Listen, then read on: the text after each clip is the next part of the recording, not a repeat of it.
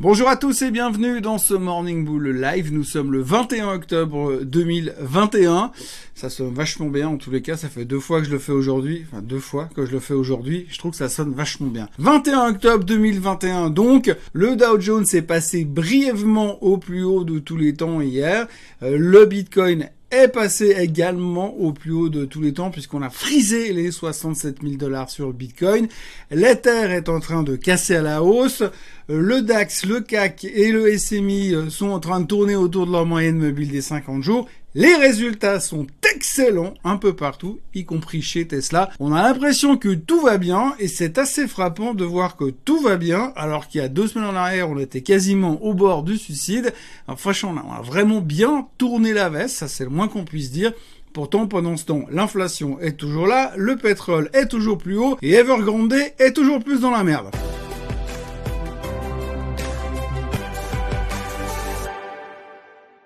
Alors ce matin, si on regarde tout simplement les marchés asiatiques, c'est l'enfer. Enfin l'enfer, tout est relatif. Hein. Evergrande au fond du bac parce qu'ils n'ont pas réussi à vendre les assets qu'ils voulaient vendre pour essayer de se sortir de la gonfle dans laquelle ils sont pour l'instant.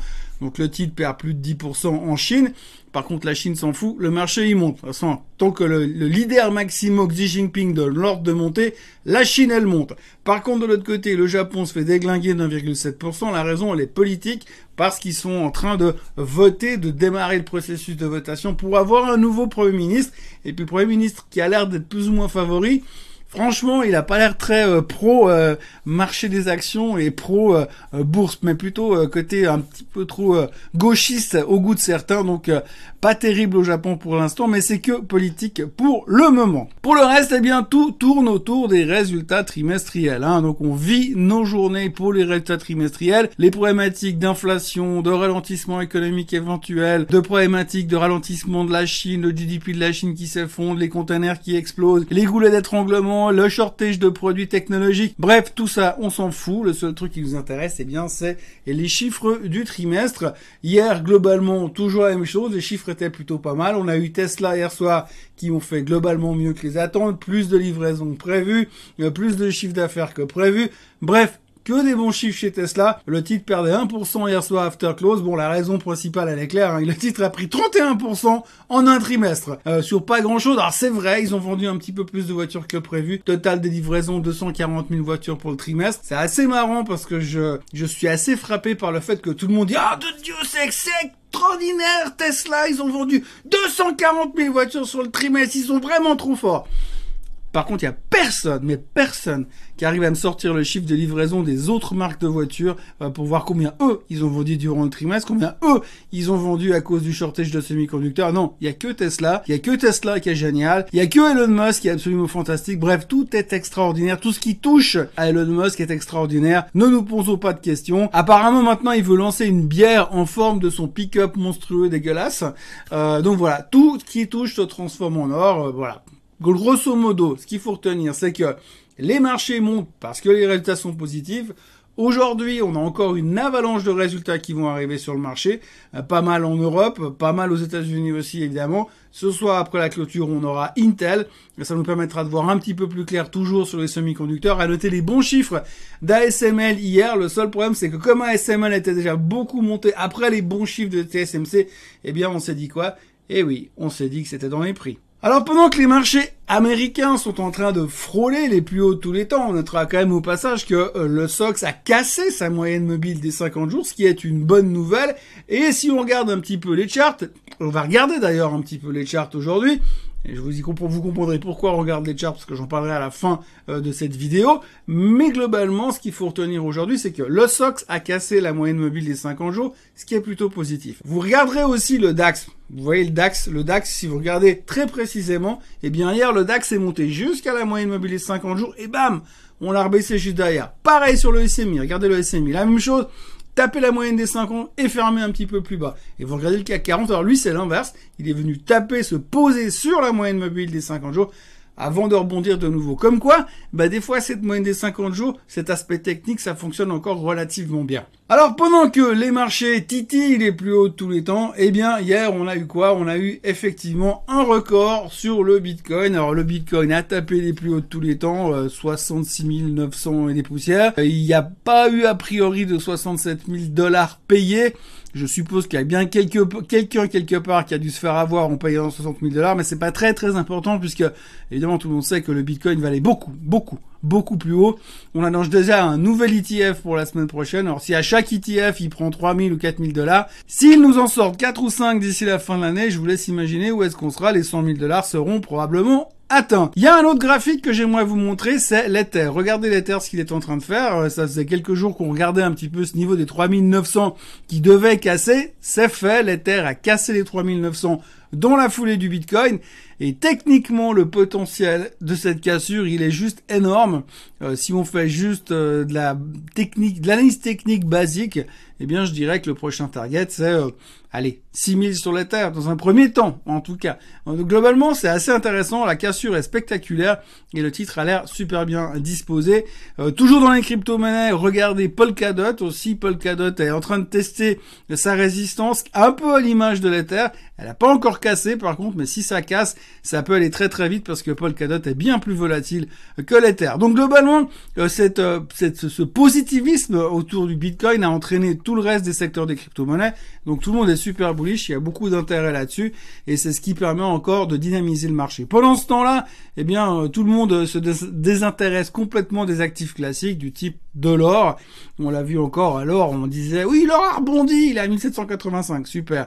L'or, quand il fait 20 balles de hausse, il y a toute la planète qui s'excite en disant cette fois c'est bon, c'est parti, l'or il rebondit. L'or, tant qu'il cassera pas les 1800 dans un premier temps, puis ensuite les 1850, ça sert à rien de me réveiller. Donc voilà, Belle journée aux États-Unis, belle journée en Europe, des marchés relativement bien disposés, des, marchés relativement enthousiasmés euh, par toute la thématique des résultats trimestriels, un pétrole qui fait mine de s'arrêter pendant 12 minutes et puis il repart à la hausse derrière. Il y a toujours un risque inflationniste, mais rassurez-vous, pour l'instant, on s'en tape complètement.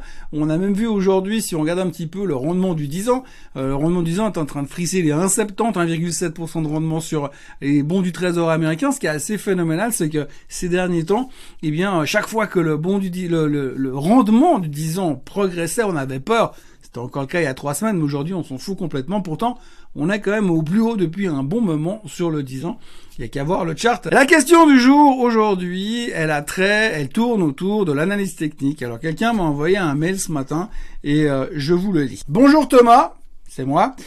Que penses-tu en général de l'analyse technique? À titre personnel, je n'ai jamais douté de son utilité, mais j'ai été surpris d'apprendre en regardant certaines interviews que cela fait bien rire un certain nombre de professionnels, notamment ceux qui travaillent dans les hedge funds. Alors, c'est normal que l'analyse technique fasse rire les professionnels qui travaillent dans les hedge funds, puisque les hedge funds fonctionnent sur le principe du euh, ils sont plus informés que les autres. Non. Je rigole. Mais ce qu'il faut retenir globalement sur l'analyse technique aujourd'hui, c'est que c'est un outil comme un autre pour interpréter les marchés. Je vous l'ai montré au début de cette vidéo, on a vu qu'à chaque fois qu'on arrive à des niveaux importants, euh, je peux vous sortir des centaines de charts, tirer des, des tendances, on voit qu'on vient se poser sur la tendance à chaque fois, que les, les channels fonctionnent, que les résistances qui cassent génèrent des accélérations derrière, on l'a vu sur l'Ether aujourd'hui, on a vu ces hésitations sur les moyennes mobiles, sur les indices européens ce matin, donc on voit très bien qu'il y a un impact. Alors est-ce que l'impact fonctionne en amont ou en aval ou est-ce que tout le monde a la même lecture finalement d'un chart et se dit bon bah voilà puisque tout le monde pense que le support est ici forcément il va y avoir un support et il y a une espèce de logique qui suit derrière tout ça mais ce qu'il faut retenir, retenir quand même globalement c'est que dans la finance, je veux bien que des spécialistes se marrent au sujet de l'analyse technique, mais il faut bien comprendre un truc, c'est que dans la finance, le taux de réussite, c'est 50-50. Ça n'est pas une science exacte. Donc le mec qui se marre en disant l'analyse technique, ça marche pas. Ah bon Parce que l'analyse fondamentale, ça marche beaucoup mieux. Non, il faut bien comprendre une chose, c'est que statistiquement, vous avez une chance sur deux de gagner en bourse. Les meilleurs, ils gagnent 6 fois sur 10. Et le plus important, c'est de, de, savoir se couper sur les 4 fois où vous avez tort. Donc je pense que l'analyse technique, et ça c'est mon avis personnel bien sûr, l'analyse technique n'est qu'un un add-ons finalement à l'information que vous avez sur un titre, sur un indice, sur un marché, sur une crypto-monnaie. Il y a forcément un effet fondamental, il y a forcément un effet news, il y a forcément un effet euh, analyse technique. On peut pas se dire simplement ah moi je vais faire de la bourse mais je vais me concentrer uniquement sur les fondamentaux et je regarde pas le reste. Dans les années qu'on a passées, enfin les années que j'ai passées dans ce monde, euh, les équipes qui fonctionnaient le mieux, c'est ceux qui travaillaient en collaboration. Moi, je pense pas que l'analyse fondamentale c'est de la daube. Je pense pas que l'analyse technique c'est de la daube. Je pense pas que c'est la meilleure des solutions ni l'une ni l'autre. Je pense que tout mettre ensemble et d'analyser finalement une décision d'investissement dans sa globalité, l'aspect technique, l'aspect fondamental, l'aspect momentum, l'aspect news, quand vous mettez tout ça ensemble et puis que vous essayez de trouver finalement qu'est-ce qui va le mieux correspondre à vos envies et qu'est-ce qui vous, ça vous donne comme signal, eh bien, vous serez probablement moins faux que les autres. Si vous vous contentez de suivre un seul de ces indicateurs en pensant que vous avez trouvé la solution finale, alors là, vous êtes carrément sûr de vous planter puisque la solution magique, la formule magique qui vous permet de gagner à tous les coups, ça n'existe pas. Le seul qui a gagné à tous les coups dans ces marchés-là pendant des années, il s'appelle Bernard Madoff et franchement, ça a été prouvé par A plus B que c'était pas parce qu'il avait des talents d'analyse technique ou des analyses fondamentales. Donc en gros, ce qu'il faut retenir de tout ça, c'est qu'on a plein d'informations qui nous permettent de se faire une opinion sur un titre, sur un indice, sur une crypto-monnaie. En, en contenant de tout ça, on peut prendre une décision qui est plus ou moins fausse ou plus ou moins juste. De dire qu'un de ces systèmes ne fonctionne pas ou ne sert à rien, c'est tout simplement une connerie. Donc il faut utiliser tout ce qu'on a à disposition, il faut arrêter de croire qu'il y en a un qui fonctionne mieux que l'autre. Ceci était mon avis personnel. Voilà ce qu'on pouvait dire aujourd'hui sur les marchés financiers. C'est très calme, on est toujours très concentré sur les chiffres du trimestre. Vous pouvez voir ici ceux qu'on aura aujourd'hui aux États-Unis. Il y en a encore plein en Europe. Des boîtes comme Hermès publieront ce matin, des boîtes comme L'Oréal également. Donc on est à fond dedans. Et visiblement pour l'instant, on travaille avec des œillères et on voit pas ce qui se passe autour. Ce qui se passe en Europe, ce qui se passe en Asie, ce qui se passe avec Evergrande n'intéresse plus personne. L'inflation n'intéresse plus personne. Restons concentrés sur les chiffres du trimestre et ça promet de pas s'améliorer la semaine prochaine. Passez une très bonne journée. Oubliez pas de vous abonner à la chaîne Suisse Côte Suisse. Oubliez pas de liker cette vidéo. Oubliez pas qu'on a aussi le forum Suisse Community sur Facebook où on peut toujours discuter de plein de trucs pendant la journée. Moi, j'essaie d'être actif assez régulièrement quand je suis devant mes écrans. Et puis n'oubliez pas non plus qu'il y a un compte Instagram euh, Morning Bull ou Tom Veillet où vous avez pas mal de news le matin qui arrivent très tôt euh, quand vous êtes probablement pas encore levé. Très bonne journée à tous et à demain.